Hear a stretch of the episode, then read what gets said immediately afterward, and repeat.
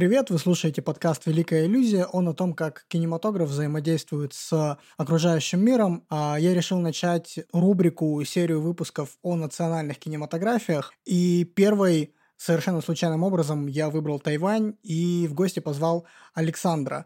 Привет! Привет, Лёша. Я очень рад быть гостем твоей программы. Да, спасибо. А расскажи немножко о себе, чтобы зрители имели представление. Меня зовут Александр, мне 28 лет. Я являюсь э, автором э, телеграм-канала Тайвань Чебан.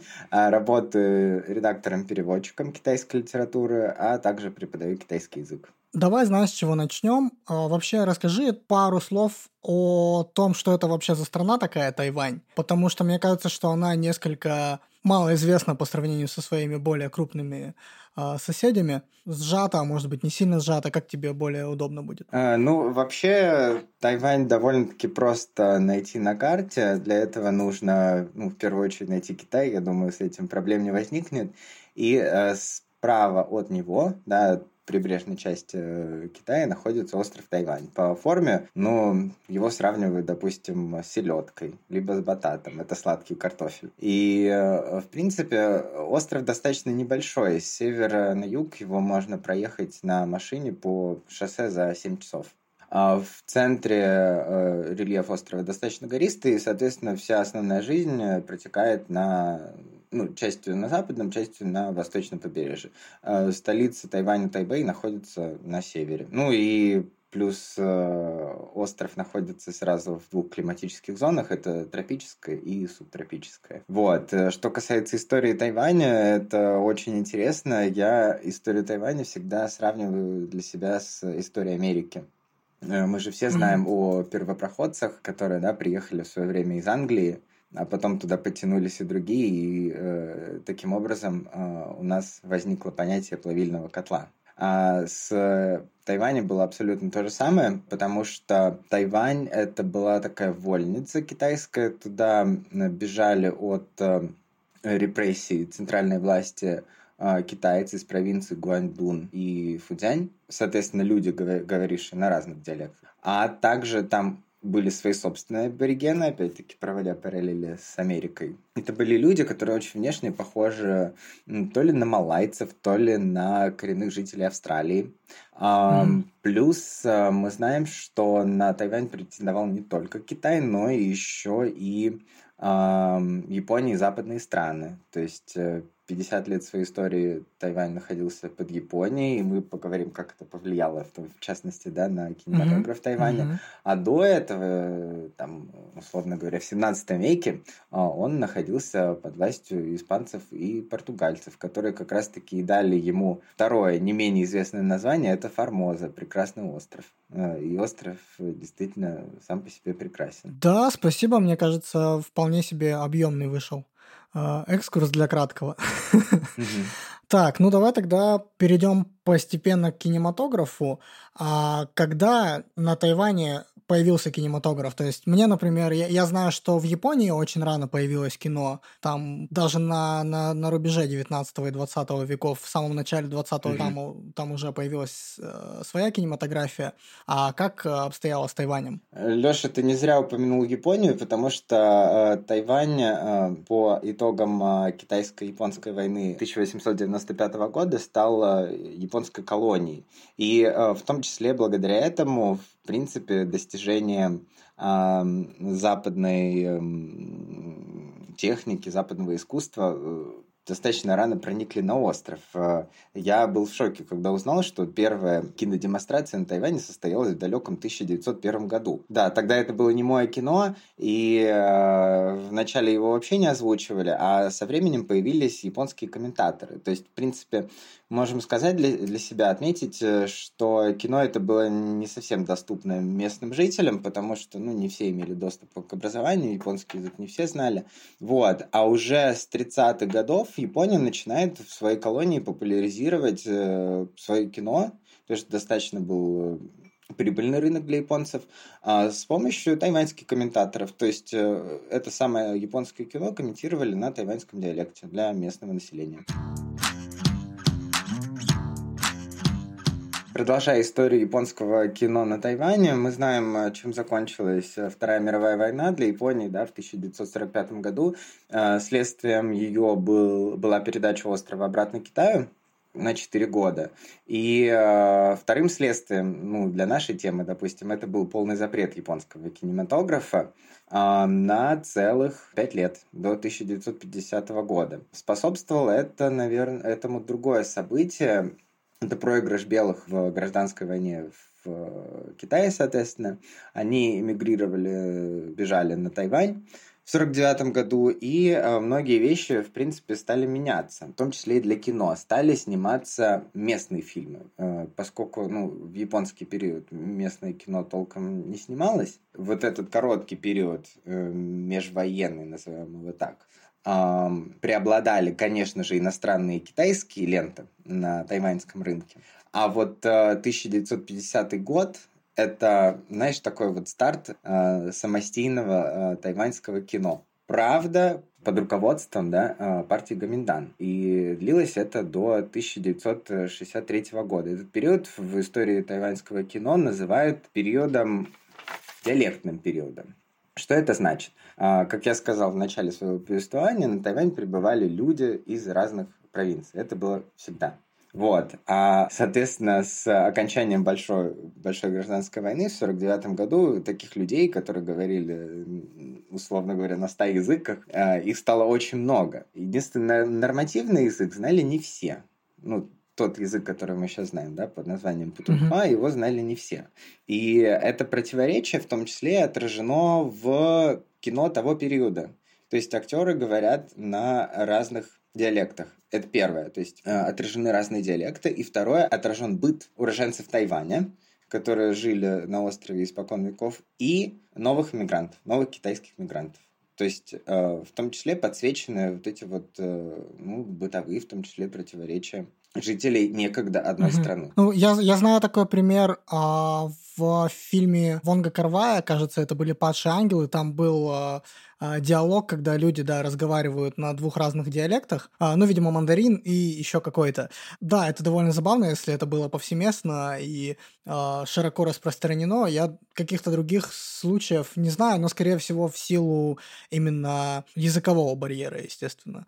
Да, я вот заметил для себя, даже когда отсматривал, я оговорюсь для слушателей, что я с кинематографом Тайваня знаком очень, очень мало знаком с кинематографом Тайваня. Я смотрел всего несколько фильмов, и большинство из них как раз готовясь к выпуску, поэтому я сегодня в роли такого незнайки буду. И я, анализируя, как раз а, провел больше параллелей с китайским, ну и, наверное, даже э, именно гонконгским кинематографом, смотря тайваньское, потому что, ну, опять же, я смотрел э, кино Гонконга в основном 90-х, и так вышло, что кино Тайваня смотрел тоже в основном 90-х. Плюс я заметил, что периодически в тайваньском кино появляются гонконгские звезды, типа Тони Люна, например. В фильме «Город скорби» он был, который я, к сожалению, не, не, не успел посмотреть. И мне интересно вот именно, как продолжалось дальше а, взаимодействие, соответственно, стран и их кинематографий. И раз я узнал о том, что они были зависимы от японцев, а были ли еще какие-то взаимодействия с японцами позже, например, в 90-е или в современном кино, может быть?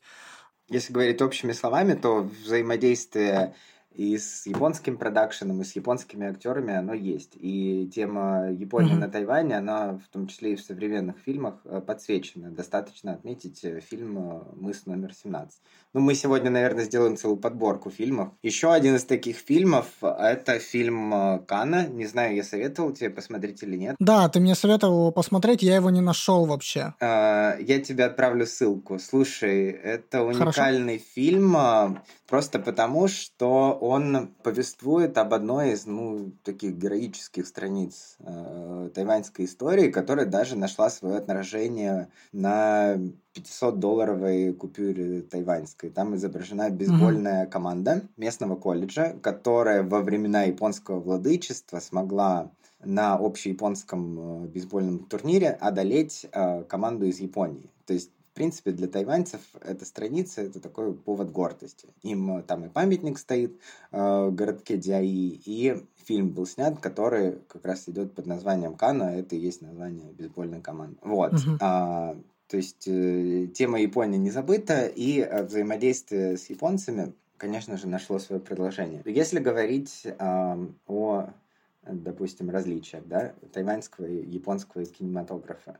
Но я для себя бы отметил, что эм, в отличие от Китая, конечно же, на Тайване преобладает авторское и реалистичное кино. То есть, если в Китае uh-huh. искусство выполняет роль, знаешь, такого пропагандистского образчика поведения, то есть вот мы сняли кино, и там воспеваются определенные героические э, образы. И через это кино мы надеемся, что и большинство будет следовать этому примеру и вести себя в реальной жизни так же. На Тайване же все немножко не совсем так. Если взять тот же фильм, который ты упомянул, «Город э, скорби», а, то там а, подсвечены, наоборот, э, социальные проблемы. Потому что, еще раз возвращаясь к периоду 1945 года, это же такой большой э, культурный, в том числе, разрыв для тайваньской истории, потому что закончилось одно время, началось другое, и люди, и людям было достаточно сложно найти себя, знаешь, культурную идентичность. Потому что,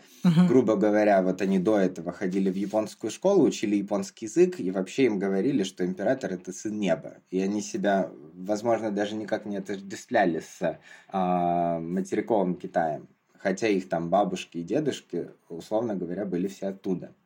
И тут, э, казалось бы, пришли соотечественники, да, китайцы, родственники в том числе. Но эти 50 лет они сделали большое дело, потому что этот вот разрыв, и в том числе на уровне образования, он сильно сказался. Он сильно сказался, и люди, людям было очень сложно себя найти, понять, кто все-таки они такие. И этот фильм отчасти нам помогает, что ли, ответить на этот вопрос. А, чтобы слушатели уже совсем поняли, о чем я говорю, ну вот представьте себе, что вы а, всю свою жизнь а, ходили в японскую школу, вы окончили японский университет. А на утро вы приходите на работу, и вам говорят, знаешь, дружок, а с сегодняшнего дня мы с тобой начинаем говорить на северном китайском диалекте, который ты никогда в своей жизни не учил. И те, кто, грубо говоря, отказывается это делать, либо начинает как-то протестовать, с тем долго не церемонится. И такие люди, которые, допустим, имели неплохое положение при японцев, они оказались не в фаворе в последующее время. Кажется, по, по истории мы в общих чертах прошлись.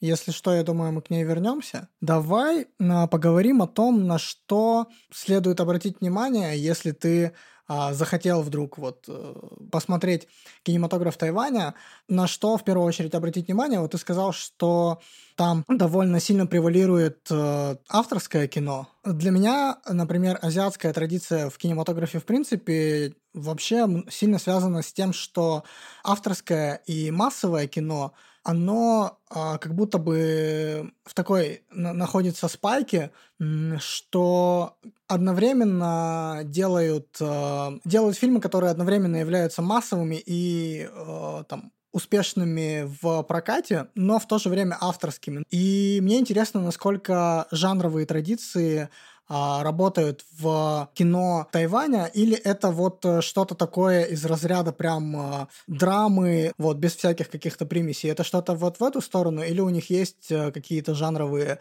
а, эксперименты внутри того же авторского кино? И вообще, на что стоит обратить внимание говоря вот, ну, допустим, об авторском кино и о жанровом? Ну, как я отметил раньше, наибольший интерес, конечно же, представляют фильмы так называемой новой волны мне кажется, с моей стороны было не очень хорошо, что я не дал четкую периодизацию. Я это сделаю сейчас. В общем, диалектное кино, как мы проговорили, да, это послевоенный период до 63 года. Потом идет так называемая демонополизация, то есть когда кроме государства появляется в том числе и частная инициатива.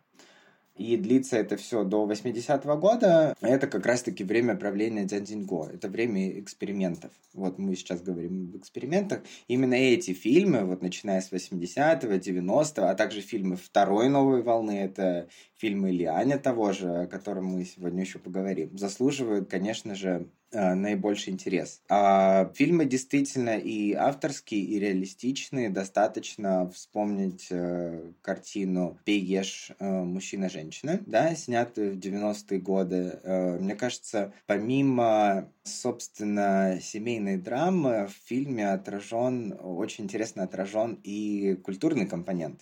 То есть, что делает тайваньское кино по-настоящему самобытным. Ну, если ты смотрел, наверное, ты смотрел все-таки, да, этот фильм? Да, я посмотрел, я, я начал с него как раз. В общем, а, это история о китайском вдовце, о том самом мигранте, да, о котором мы говорили. Его звали Джу, и у него было три дочери. Э, старшая, средняя и младшая. И каждая из них э, выбрала свой путь жизни. Старшая дочь, насколько ты помнишь, она такая рьяная католичка. Она работала учительницей в школе. Младшая дослужилась до помощника директора в одной из тайваньских авиакомпаний, а третья все еще студентка, и она подрабатывает забегалов.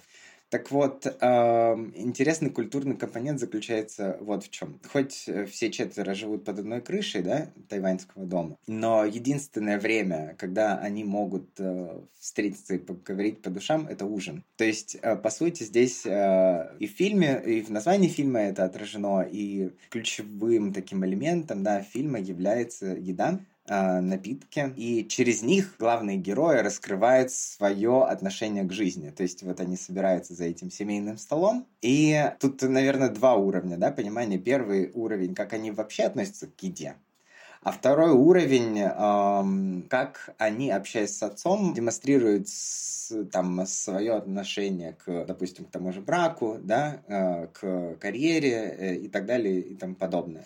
Вот, на это определенно стоит э, обратить внимание. И насколько ты помнишь, что вдове Джу, он э, повар э, одного из знаменитых тайбэйских ресторанов. Да, вот. да. И отношение к еде у него достаточно философское. То есть для него это целая церемония. В то время как э, молодая поросль, наоборот, считает, что ну, еда это что-то такое, что можно перекусить и бежать дальше по делам. А, мне кажется, что первое, что ты вспоминаешь после просмотра фильма, через несколько дней даже, это вот именно открывающая сцена фильма, когда один из главных героев, собственно, отец э, этих девушек, он долго готовит очень много блюд. Вообще, мне кажется, что первый культурный уровень, с которым мы сталкиваемся, начиная смотреть азиатское кино, это вот именно еда и то, как они относятся к еде, то, как они а, через еду взаимодействуют, да, друг с другом, как ты и сказал. И вот это вот то, что у них всегда огромные столы с а, большим количеством блюд.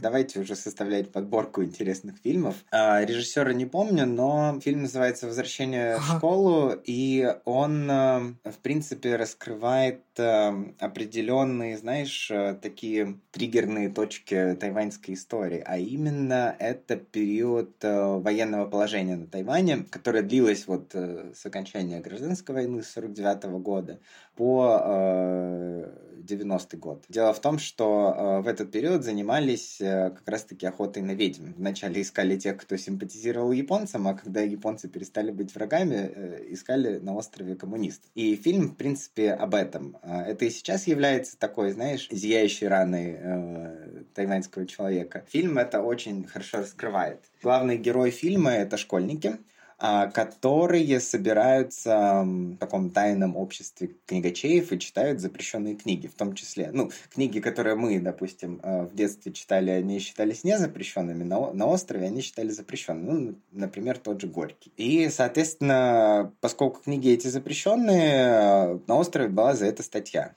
И драма заключается в том, что одна из учениц влюбляется в своего преподавателя, а после того, как тот не смог ответить ей взаимностью, она написала донос. Так вот, э, собственно, фильм как раз-таки и поднимает вот эти вот болезненные темы. Слушай, а вот можешь, пожалуйста, чуть-чуть подробнее остановиться на, как раз на новой волне, на первой и на второй?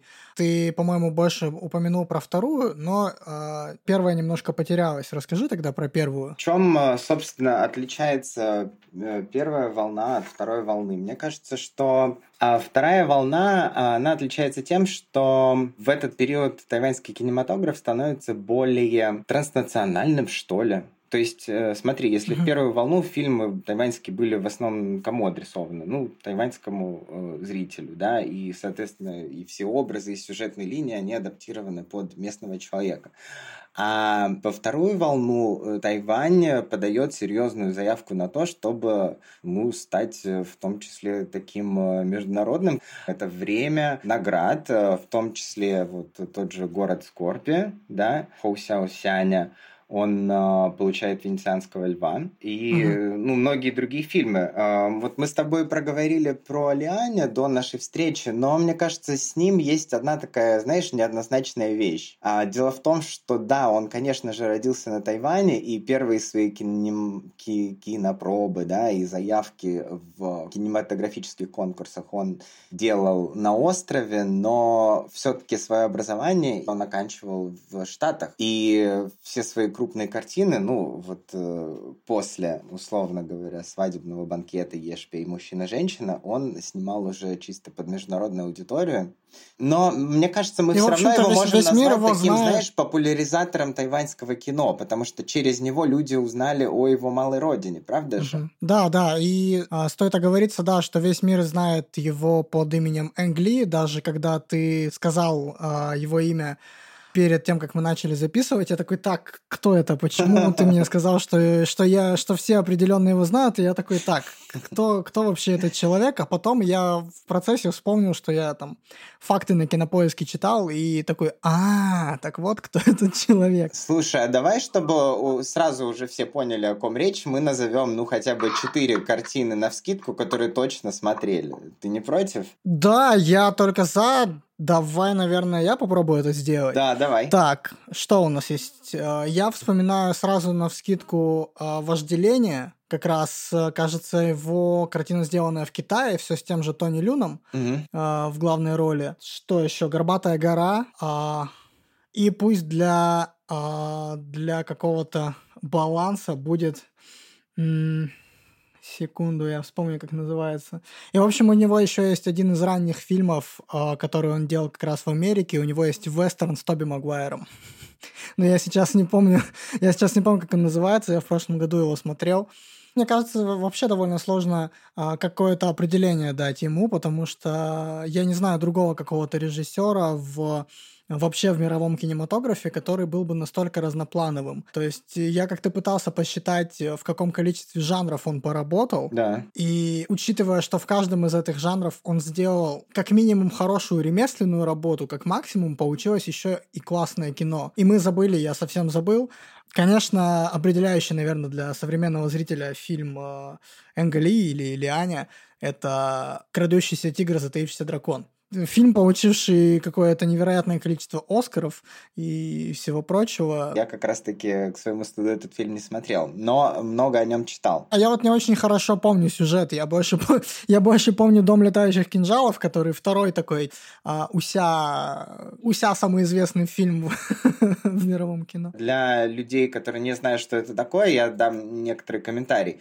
В общем, уся — это такое китайское фэнтези с упором на боевые искусства. Вообще, если расшифровать вот это слово, уся — это сокращение от ушу. Ну, ушу все знают, да, это боевые искусства. А ся — это ну, такой, знаете, странствующий рыцарь. Оказывается, в Китае есть тоже такая тема. И если кто-то, ну, хотя бы мельком знаком с китайской литературой, с китайскими романами, вспомнят, конечно же, Троецарствие, в котором а, как раз-таки много говорится об этих странствующих рыцарях. Вот. То есть, в принципе, Уся это не только про кино, это скорее сначала про литературу, а потом уже оно стало активно появляться в кино. Да, и если говорить о чем-то относительно уся в литературе, а, в литературе и кино, то можно, опять же, вспомнить Вонга Карвая, у которого в фильме «Любовное настроение» все тот же герой Тони Люна как раз занимается тем, что он пишет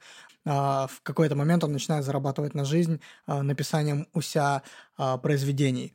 И, соответственно, одним из самых, если не самым известным фильмом в жанре уся в мировом кино считается как раз э, «Крадущийся тигр, затаившийся дракон».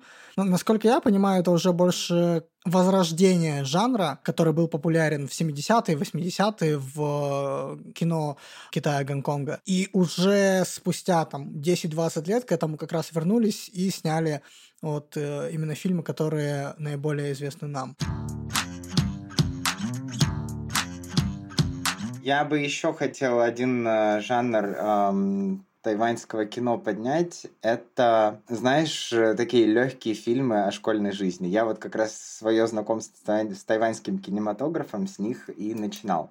А есть один фильм, о котором я забыл тебе рассказать. Это «Ты самое дорогое, что есть у меня». Он снимался как раз-таки э, рядом с вузом, в котором учился я. У нас было два вуза, это университет Тяутун и Тинхуа. Они делили буквально один забор друг с другом, и вот за, за этим забором как раз-таки в корпусах этого вуза снимался э, этот фильм. А, спойлерить не буду. Я думаю, что всем будет интересно посмотреть, да, как живут и учатся тайваньские студенты. В общем, этот фильм о любовном треугольнике. А, есть два персонажа парня, одна девушка, и, собственно, рассказывается об их отношениях. Ну, кстати, я не вспомню, чтобы это был какой-то условно жанр типичный, да, для других, по крайней мере, крупных азиатских кинематографий. То есть понятно, что эти фильмы есть. А, у меня первая параллель возникает почему-то с аниме больше именно про... Как раз мне кажется, что в условно школьники больше фигурируют как-то в аниме, чем в игровом кино, ну, если мы говорим о Японии, например. Это как будто бы, знаешь, как будто бы это скорее сериальный формат, потому что я еще вспомнил корейские дорамы, и, наверное, не только корейские, э, я с дорамами сильно не знаком, но там тоже, по-моему, много школьников, и, возможно, в кино это, да, более, более тайваньская фишка, это прикольно. А, вот мы нашли одну из э, интересных, в том числе, точек соприкосновения после еды. Э, жизнь школьников.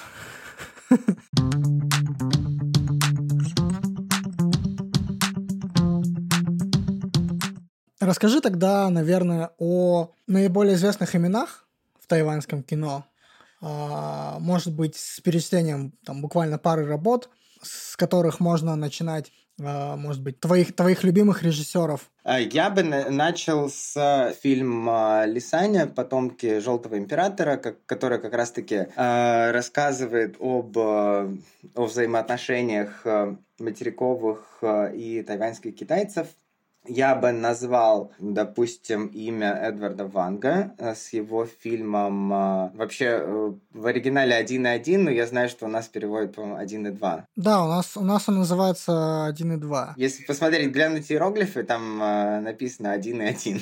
вот. А, я бы, конечно же, назвал Хоу Сяосяня, вот, ну, потому что у него прямо целое громадье интересных работ, в том числе и «Город скорби», и «Дочь Нила», и «Кукольник», ну, в общем, там целый список интересных работ. Да, у него, у него очень обширная фильмография. Ты спросил меня про имена. Я бы, пользуясь случаем, хотел э, кому-то напомнить, а кому-то рассказать о еще двух ужастиках. Мы один уже назвали, о еще двух ужастиках, mm-hmm, на которые mm-hmm. стоит обратить Классно. внимание. А, возможно, имена не назову, но назову а, название картин. Прям новые картины. Это «Седьмой день траура» о том, как а, дочь приезжает э, на седьмой день траура э, к почившему отцу, привозит с собой сына и, э, собственно, рассказывается о необыкновенных метаморфозах,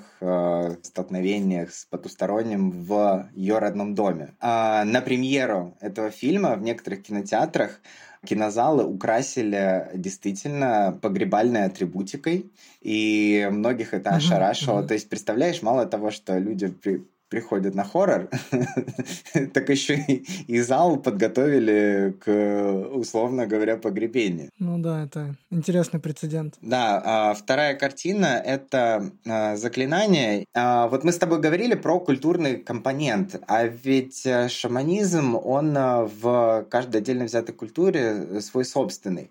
А в традиционной китайской культуре так вообще, учитывая, да, там их этот религиозный синкретизм, монотеизм, то есть что они могут сразу верить да, в три религиозных философских учения, и э, вот эти китайские иероглифы, и определенную магию цифр, чего там только нет, и божества всякие разные, целый пантеон божеств.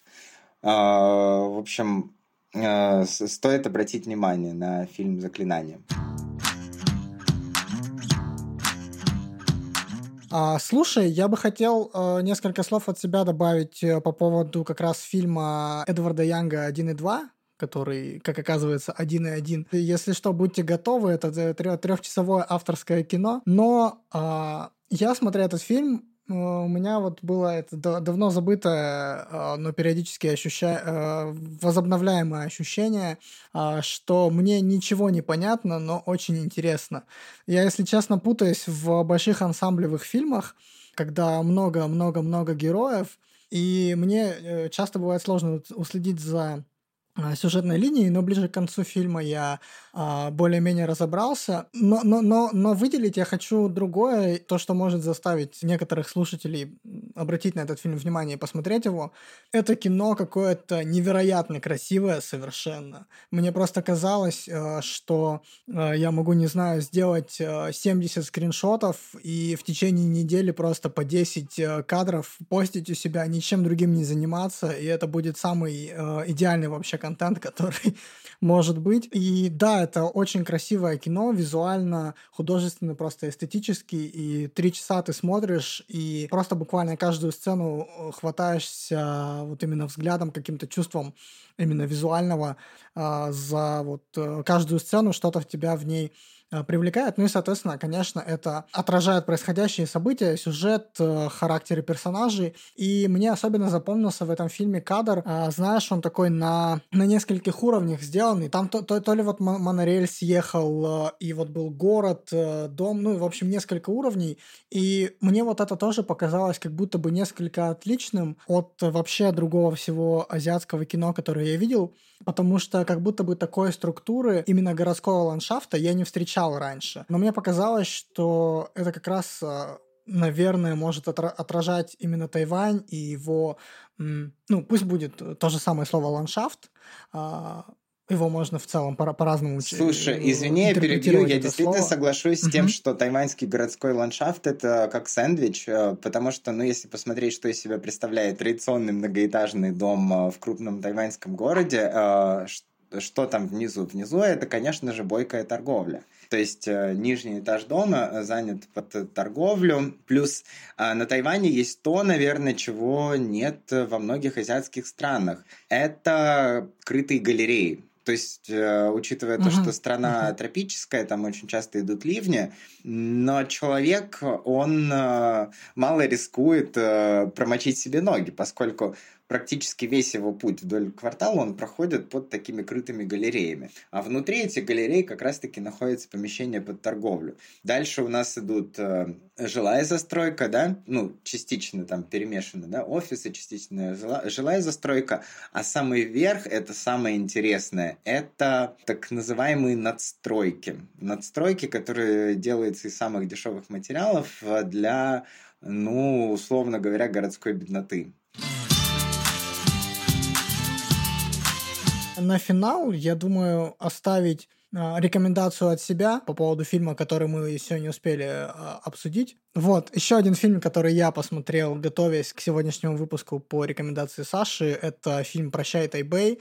Это такая криминальная комедия про парня, девушка которого уехала в Париж и, ну, судя по всему, не собирается с ним больше контактировать, а он э, такой весьма наивный. Я так понимаю, он условно недавно закончил школу или что-то такое, вот, он шатается без дела, и вот он, э, его основная мечта и цель на этот фильм – это добраться до Парижа, встретиться со своей девушкой, наладить их отношения. Но в процессе получается так, что он одалживает деньги у криминального авторитета, и возникает некоторая драматическая, и не только драматическая, но и комедийная коллизия, о которой я не буду рассказывать, потому что она довольно, э, довольно смешная, на мой личный вкус, в отношении комедий. У меня, если честно, возникла параллель с корейским кино, Mm-hmm. Есть э, фильм э, «Экстремальная работа». Это тоже комедия про очень неудачливых полицейских, которые в какой-то момент э, открывают закусочную, чтобы следить за офисом бандитов, находящихся рядом с э, этой закусочной. Вот. А потом понимают, что им больше нравится жарить курицу, чем э, работать полицейскими. Что-то в этом роде. Это, кажется, фильм там, 2018 года или около того, и это в какой-то момент был довольно, по-моему, кассовый рекорд был. Один из кассовых рекордов, которые там постоянно побиваются. И вот мне по юмору очень напомнил этот фильм, и да, я не углубляясь куда-то дальше, просто порекомендую его именно как комедию, потому что про комедии мы как будто бы сегодня, а, если говорили, то совсем чуть-чуть. А, в целом в «Ешпей мужчина-женщина» был комедийный элемент, а вот именно, именно комедийный элемент, которого мне местами не хватает, может быть, в фильмах, но с избытком есть как раз в корейском кинематографе. Меня э, порадовал, приятно удивил и заставил порекомендовать сегодня фильм. Мне кажется, что у нас получился с тобой весьма насыщенный диалог. Не под запись мы с тобой обсуждали возможность еще раз созвониться и что-нибудь записать, рассказать. Я думаю, что почему бы нет. Классно будет. И да, спасибо, что пришел к нам в подкаст. Спасибо а... большое, Леш, за приглашение. Было и правда интересно пообщаться. Все ссылочки оставлю в описании. Список э, фильмов я тоже сделаю отдельно. Спасибо, что слушали этот выпуск. Всем пока. Всем пока. Извини, бабушка. Не то, чтобы я не хотел с тобой разговаривать. Просто я думал о том, что тебе сказать. Наверное, ты уже все знаешь. Иначе бы ты мне говорила.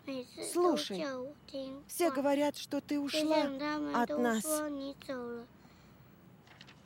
Но ты мне не сказала, куда ты ушла. Видимо, ты думаешь, что я знаю, куда ты ушла. Но, бабушка, я мало чего знаю. Знаешь, что я буду делать, когда вырасту? Я буду рассказывать людям о том, чего они не знают. Показывать им то, чего они не видели. Это будет здорово. Возможно, когда-нибудь я узнаю, куда ты ушла. Если узнаю, то расскажу всем и попрошу всех навестить тебя.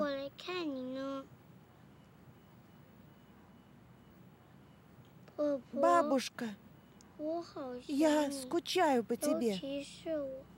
Особенно, когда я вижу своего новорожденного кузена, у которого до сих пор нет имени. Он напоминает мне тебя, когда ты говорила, что уже старая, и я хочу ему сказать, что я чувствую себя взрослым.